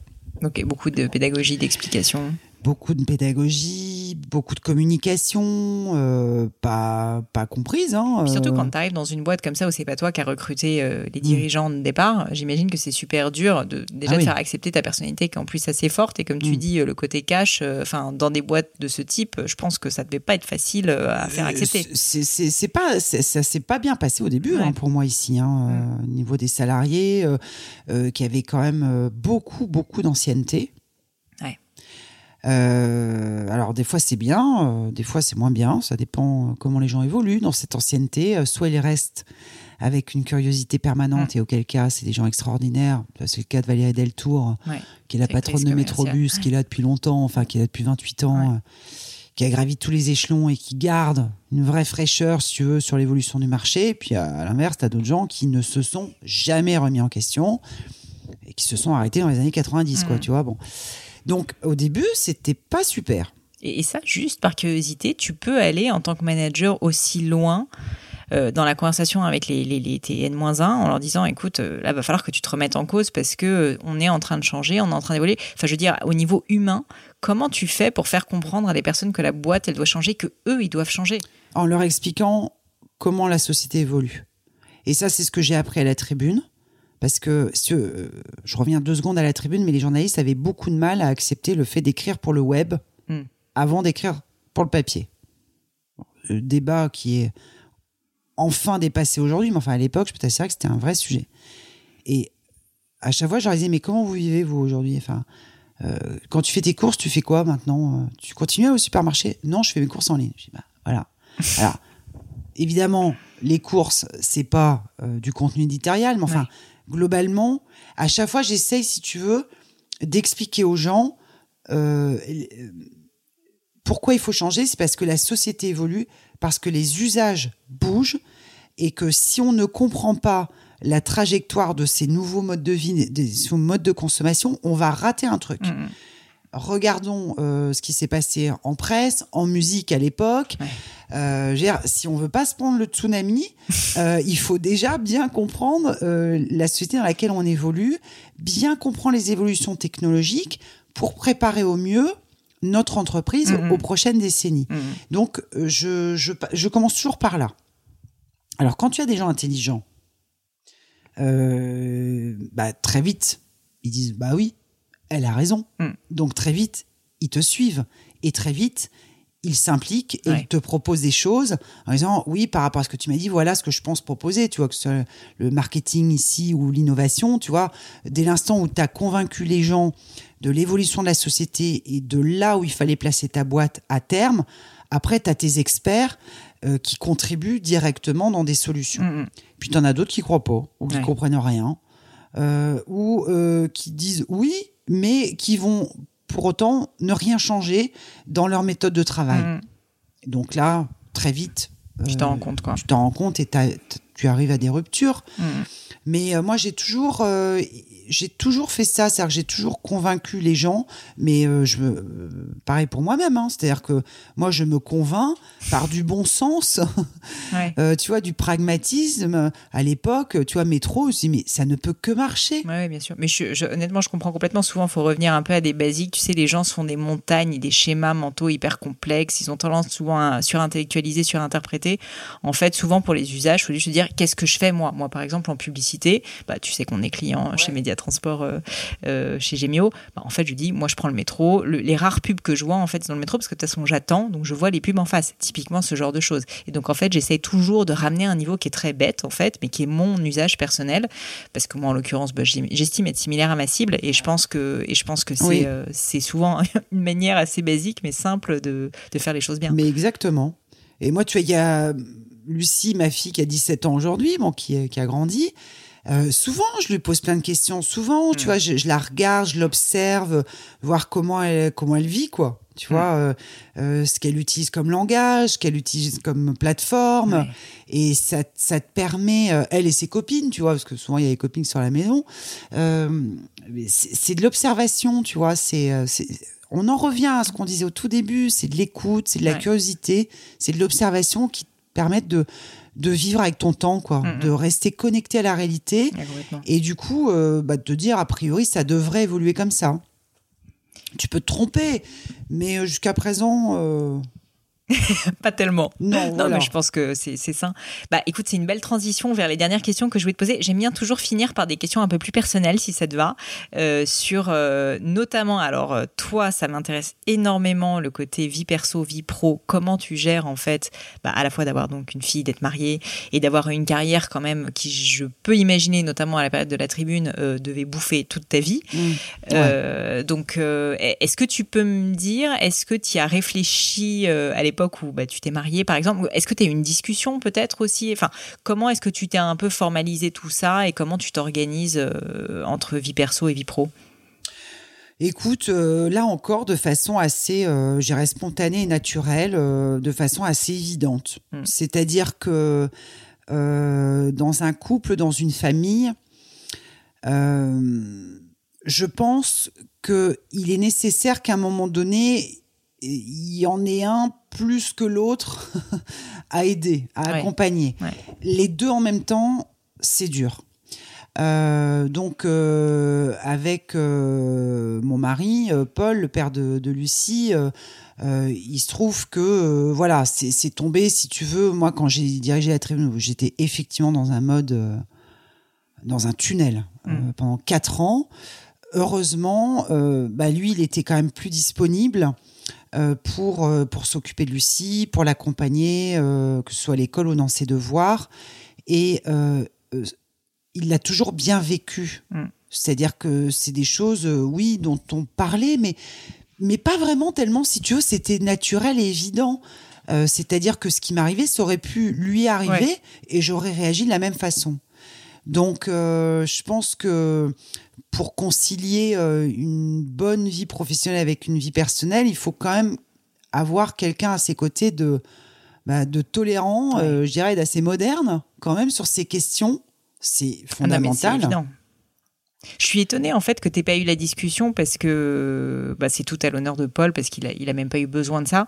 Mais souvent, je trouve que quand tu prends une décision aussi dure où tu sais quand même globalement que tu vas devoir faire plein de sacrifices personnels, euh, tu vois, je me dis euh, dire bah écoute, euh, voilà, est-ce que tu es prêt à me suivre Euh, Est-ce que tu es d'accord avec ça? Mais du coup, euh, comprends que ça va, ça va avoir quand même des implications sur notre vie de couple et puis sur moi mon temps disponible pour notre famille.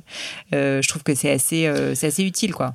Mais en fait, Paul, il est un peu. On a le- ce, ce- ce même rapport au risque. Tu vois, lui, il a changé de métier du jour au lendemain, sans se poser la question. Donc, c'est pour ça, peut-être qu'on n'en a pas parlé de façon très formelle en disant on tente, on verra. Enfin, tu vois, je tente la tribune. Euh, lui, il trouvait que c'était une super expérience. euh, on savait que ça allait être dur. Bon, voilà, on s'est pas posé plus de questions que cela. C'était euh, bah, celui qui pourra aider l'autre le fera et inversement. Donc ça, c'est quand même la première condition, c'est d'avoir quelqu'un à ses côtés, Ouais. d'ouvert, de tolérant. Sinon, c'est pas possible. hein. Mm, C'est juste pas possible. Ça, c'est la, la première, je pense, condition. Euh, la deuxième condition, c'est d'avoir une assistante qui t'aime. non mais, tu sais, je, cite encore Mercedes parce que. Mercedes c'est un, un modèle pour, pour nous toutes quand même. Ouais. Mais on a eu cette discussion il n'y a pas très longtemps. Parce qu'à un moment donné, j'avais euh, un problème d'assistante, bon, Ouais. voilà. Et je disais à, à Mercedes, mais comment tu fais, toi, pour trouver une, une bonne assistante? C'est quoi les critères? Elle me dit, tu sais quoi? J'ai fini par me dire que le plus important, c'est d'avoir quelqu'un qui t'aime.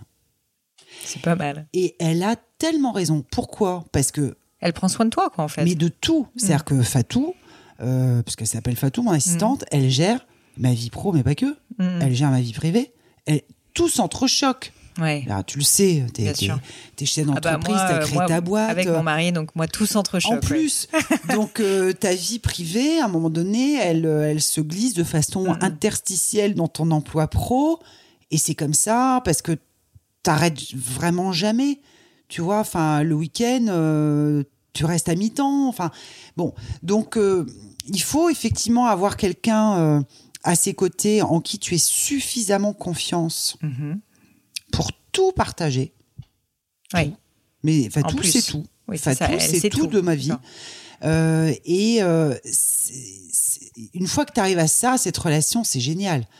Parce que euh, bah, tu arrives à passer de l'un à l'autre avec, bah, avec beaucoup de, je dirais, de, de souplesse, Ouais, d'efficacité, d'agilité. Mm. Donc, tu vois combien de fois elle m'a aidé, ne serait-ce que pour Lucie, quand elle part en stage, euh, en stage de maths ou autre.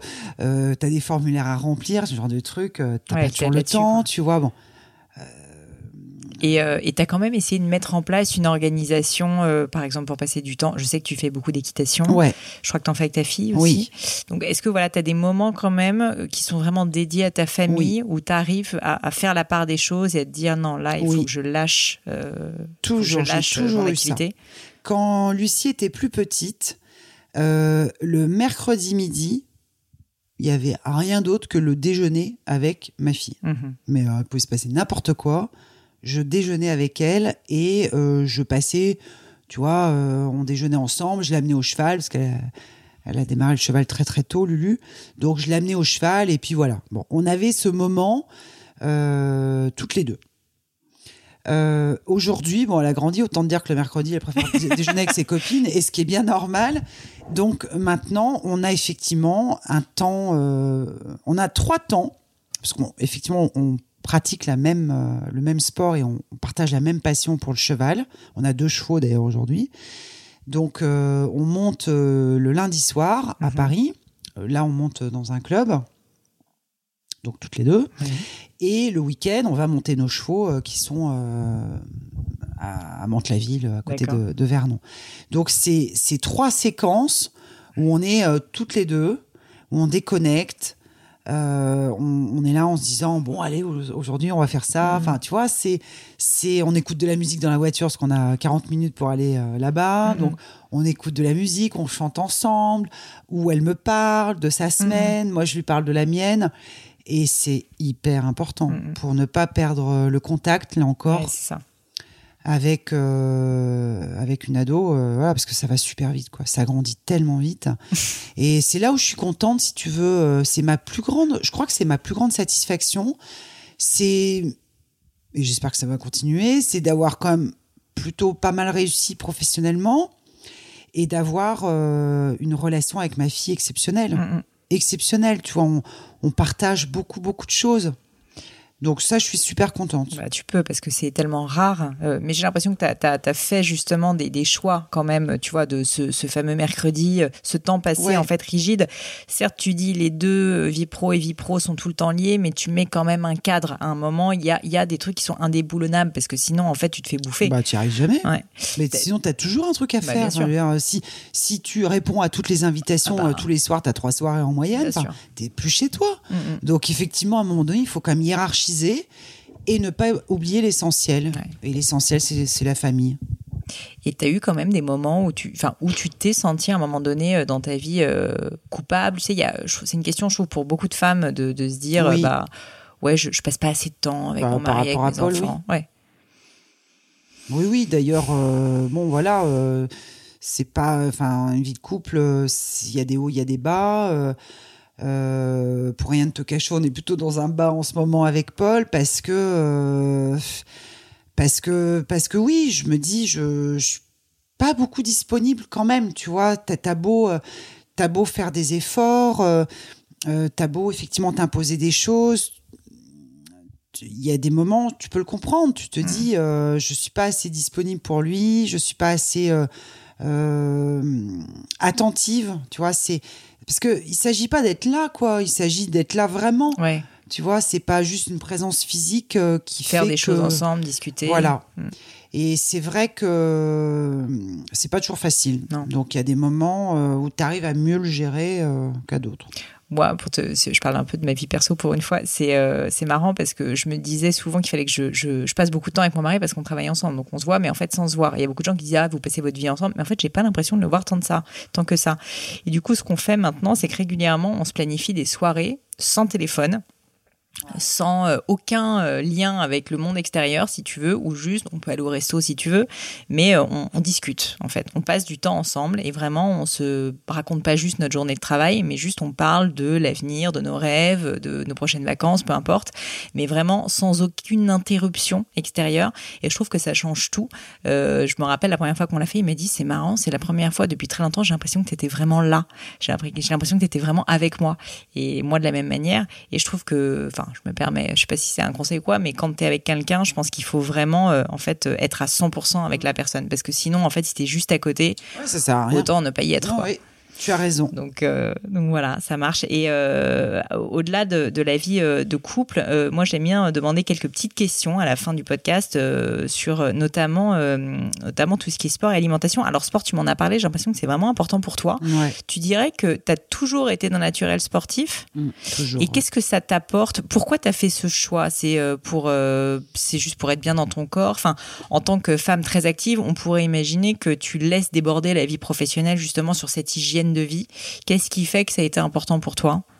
Écoute, j'ai l'impression que je fais du sport depuis toujours. Euh, en tout cas, euh, on avait commencé avec ma sœur euh, à faire de la compétition en natation. Euh, tu vois, on avait quoi, 12 ans? Mm. Donc, euh, et puis avant, euh, comme j'étais déjà grande, euh, je jouais pas mal au basket, tu vois. Donc, le sport, ça a toujours été là comme euh, d'abord une un, un moment euh, de dépense. euh, Mm. Euh, voilà où tu euh, tu te lâches quoi. Tu t'amuses parce que euh, gamin tu te marres quand même euh, au basket alors, en natation tu te marres moins Ouais, quand tu même te hein, marres moins en au natation. carreau bon. Mais ça, ça- moi ça, ça a toujours été plutôt ouais une hygiène de vie. Bon. Euh, après, il y a une époque, bah, quand j'ai commencé à travailler, euh, mais en fait, j'ai toujours fait plein de sports différents. J'ai Mhm. touché quasiment à tous les sports. J'ai eu des périodes vélo, j'ai eu des périodes tennis, euh, des périodes natation, euh, puis après plus de natation euh, pendant des années parce que j'étais écœurée Mm. justement de ce, de ce carrelage là avec lequel euh, Ouais. tu passes à peu près C'est une pas, le heure sport- en c'est pas le sport le plus facile, hein, la natation. c'est pas le sport le plus facile. Et puis après, l'équitation qui Mm. est arrivée, euh, puis qui est reparti parce que des chutes assez sévères. Donc tu dis, je remonterai plus. Et puis ça te reprend. Bon. Donc ça a toujours été présent dans ma vie. Une grosse période euh, running aussi, euh, course à pied où je me suis bien abîmé les genoux. Euh, et aujourd'hui, alors à mon âge, hein, parce que maintenant euh, plus de 50, hein, euh, je fais du sport aujourd'hui plus pour m'entretenir. Ça a été longtemps pour m'amuser, parfois pour me dépasser mes limites physiques, parce que j'ai de bonnes dispositions physiques, je touche du bois. Euh, j'ai un corps sportif, quoi. J'ai Mhm. cette chance. Ouais, ouais. Euh, donc, et puis des fois des coachs euh, qui me faisaient croire que j'aurais pu être championne et j'avais la, faiblesse de les croire, tu vois. Donc, je me souviens d'entraînements, notamment dans le running, de dingue, mais de dingue. Mais pourquoi t'as fait à des marathons? T'as fait des. J'ai fait des semi-marathons avant, avant de me broyer les genoux, parce que maintenant j'ai plus, euh, plus de cartilage, j'ai plus rien. Euh, mais euh, il y avait quand même cet esprit compète euh, euh, qui était là, alors que je retrouve aujourd'hui dans l'équitation. T'es un peu que- compète. Oui. Ouais, quand même. Ouais, quand même. Mais euh, je continue à nager parce Ouais. que j'ai retrouvé le goût de la natation il y a maintenant 5 ans. Et je nage euh, toutes les semaines. Je fais mes 5 bornes par semaine. Ah oui, quand même. Ouais. euh, et euh, le cheval, euh, c'est au moins 3 séances par semaine. Hmm. Donc t'arrives à concilier quand même vie de famille, hygiène de vie personnelle et, euh, et boulot. Ouais. Tu dors beaucoup, Non. c'est ça. Non, dire, il y a un moment où l'équation ne fonctionne pas. Je dors pas beaucoup. Tu dirais que tu dors combien d'heures par nuit à peu près? 5 heures. Ah ouais, donc c'est faible. J'ai pas besoin de. De Mais c'est dingue, si tu veux, quelle que soit l'heure. C'est génial. Je Franchement, c'est une grande chance. hein. Ouais, je sais. Et je récupère très vite. Mm. Je sais, je sais que c'est une chance. Tu vois, hier soir, bon, euh, j'étais super crevée par contre. Je me suis écroulée à 22h30. Mais écroulée. Oui, bah, de temps en temps, tu, ton corps a besoin de récupérer quand même. quoi. Je suis réveillée depuis 3h30 du matin. Ah oui, d'accord. Tu vois, non, les cinq 5 heures. heures. ils sont. C'est incroyable. C'est, euh, j'ai pas besoin de mettre mon réveil. C'est bon. Euh, donc, j'ai pas besoin de beaucoup de sommeil. Et le week-end, j'arrête pas. hein. C'est-à-dire que même le week-end, c'est timé. Ouais. C'est peut-être le, le côté amélioré dans ma vie. C'est timé, tu veux dire euh, boulot le week-end? Bah, euh, c'est-à-dire que euh, on se lève tôt le week-end avec ma fille pour monter à cheval. Ouais. Euh, ça prend du temps d'y aller, de Ah oui. préparer les chevaux. tu vois, bon. Parce que j'allais dire, le, le cheval, c'est pas le sport euh, en termes de rapport temps. euh, Ah non, ça te prend du temps. Ça prend énormément de temps. ouais. Peut-être moins que le golf, Ouais. mais quand même, ça te Mm. prend quand même du temps. On rentre, on déjeune, après je vais nager. Euh, je reviens. Euh, Lucie, pendant ce temps-là, elle, fait ses devoirs. Après, moi, en général, euh, ma chef de cab, enfin l'équivalent de chef de cab, m'a donné plein de devoirs en général le vendredi. Sympa. Donc, Donc, c'est là où je me tape toutes les lectures. Euh, tu bosses le week-end quand même. ouais. Ouais. Le week-end, je lis beaucoup. Parfois, il y a des RP. Mhm. Soit parce qu'on est partenaire d'événements, il faut Mm. qu'on soit présent pour Ouais. accueillir nos clients. Soit, euh, soit beaucoup de choses. des à- événements où parfois tu es obligé d'être présente. Voilà. Mm. Et beaucoup de choses à lire, euh, de préparer euh, différents euh, euh, comités, rendez-vous, euh, prise de parole. En ce moment, on travaille beaucoup là-dessus avec Alexandra. Donc, euh, et le dimanche, c'est rebelote, quoi. Mm. Donc, euh, et puis souvent, il y a des dîners le samedi soir. Alors euh, moi, en plus, j'aime bien recevoir parce que j'aime bien faire à manger. Donc euh, soit euh, du coup, je me mets au fourneau, on fait un petit dîner le samedi soir avec des amis. soit on va chez des amis, soit on va au cinéma, on Mm. sort, on va voir des spectacles. Bon, on a quand même. puis le dimanche matin, c'est pareil. On se relève tôt, on repart au cheval. Enfin, tu vois. En fait, il n'y a pas une journée Où tu fais rien. où je fais rien. Hmm. Il y a en pas même temps, ça te plairait peut-être pas. Ben, je vais te dire un truc, et ça il va peut-être falloir que je, me décide d'aller voir un psy, un de ces quatre, mais quand je ne fais rien, je déprime. Bah tu vois, mais je pense que on- moi je dis souvent euh, l'action et, euh, et les projets c'est un peu le secret du bonheur. Donc, ouais, euh, je pense aussi. donc écoute, tu m'as parlé donc de lecture et ça tombe bien parce que ma dernière question c'est toujours est-ce qu'il y a des livres qui t'ont particulièrement marqué dont tu pourrais me parler? Ça peut être business, ça peut être pas du tout business. Je crois qu'il y a un livre de, de au sujet de Mitterrand dont tu voulais me parler. Ouais, euh, comme je te l'ai dit tout à l'heure, euh, déjà tu, tu as demandé à ce que ce choix soit sincère, donc Ouais. euh, voilà. Et puis j'ai essayé d'impressionner la normalienne que tu es en me disant peut-être avec un peu de chance, elle aura pas lu Eh ben ce je l'ai pas lu. et peut-être qu'elle aura en- envie de le livre. Écoute, de il est lire, devant pardon. nous là et il donne envie.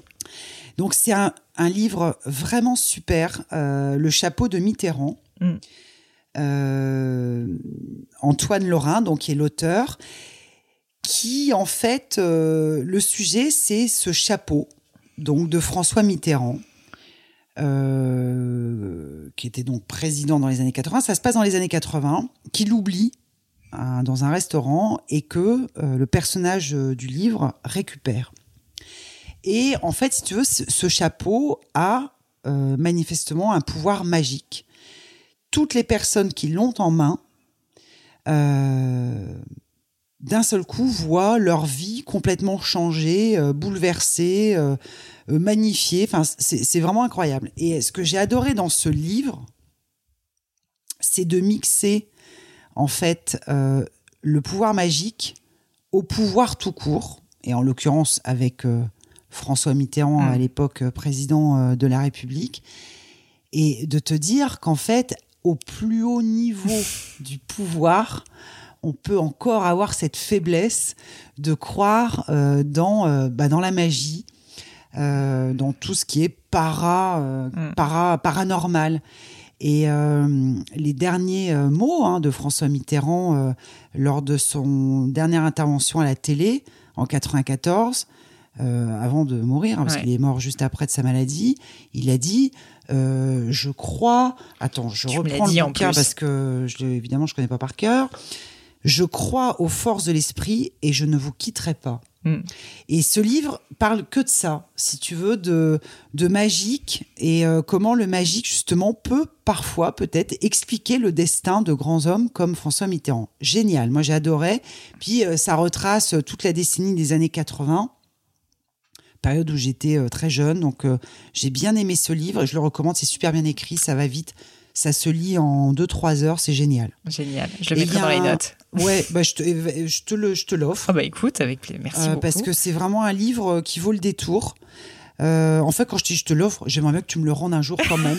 parce que c'est un livre que j'ai. T'inquiète pas, Non, non, non, mais, lis-le, lis-le, lis-le. ouais. Mais tu me le rendras comme ça, ça Ouais, me donnera l'occasion de le revoir. Et il y a un autre livre Ouais. Qui m'a vachement marqué aussi, que j'ai beaucoup, euh, que j'ai beaucoup euh, défendu auprès de pas mal d'amis. C'est un livre qui s'appelle La Société de défiance. D'accord. Je connais pas non Pour plus. le coup, c'est pas du tout un roman, c'est un essai, euh, on peut dire sociologique, euh, qui a été fait par euh, deux journalistes, Pierre Cahuc et Yann Algan. Et en fait, c'est un tout petit livre, mais qui fait euh, 60 pages, D'accord. euh, que j'ai pas retrouvé parce que je l'ai offert. Souvent, quand j'aime les livres, je C'est les pour offre ça, j'ai peur de te le copains. prendre là. Non, mais je, je le recommanderai chez mon libraire. Comme ça, ça lui fera le pauvre des ventes euh, par rapport à Amazon. Ça lui fera du bien. Euh, la Société de défiance, c'est un livre génial qui t'explique comment le système social français, c'est très actuel en plus, hein, Mhm. s'autodétruit euh, depuis toujours. Tu veux dire le côté un peu assistanat, etc. Ouais. du société, de la Ouais. société française c'est vraiment c'est remarquable. C'est un petit essai, je te dis, euh, euh, qui est pas récent, hein, Mhm. euh, qui, est, qui est sorti, euh, je dirais, qu'il y a peut-être une dizaine d'années. Remarquable. Vraiment, je le recommande à tous parce que ça te permet de comprendre euh, un petit peu les paradoxes de la société française. D'accord. Merci mille fois pour tout ton temps. On a, on a, on a brasser plein de sujets. Ce qui est malheureux, c'est que j'ai encore plein de questions, évidemment, mais c'est pas grave, on refera peut-être une V2. Euh, en tout cas, ce qui est certain, c'est que, euh, c'est que j'ai appris plein de choses. Est-ce qu'il y a, euh, pour terminer, un, endroit sur le monde du web où on peut te contacter? Alors, ça peut être, je sais pas si tu es sur les réseaux sociaux, sur Facebook, sur Twitter, sur Instagram. Souvent, les, lecteurs, les, auditeurs du podcast aiment bien voilà, envoyer des petits messages, parfois de remerciements, etc. Est-ce qu'il y a un moyen de te, suivre ou de te contacter sur le web? Peut-être LinkedIn LinkedIn, ouais. Alors là, c'est plutôt la partie pro donc euh, on peut me contacter euh, sans aucun problème. Et euh, sur Facebook, c'est un mixte. D'accord, mais plutôt LinkedIn si tu veux. Voilà, mais ça peut, plutôt LinkedIn bah, pour contacter. Je mettrai ça dans les liens du podcast. Merci beaucoup Valérie. Merci à toi Pauline. Au revoir. Au revoir.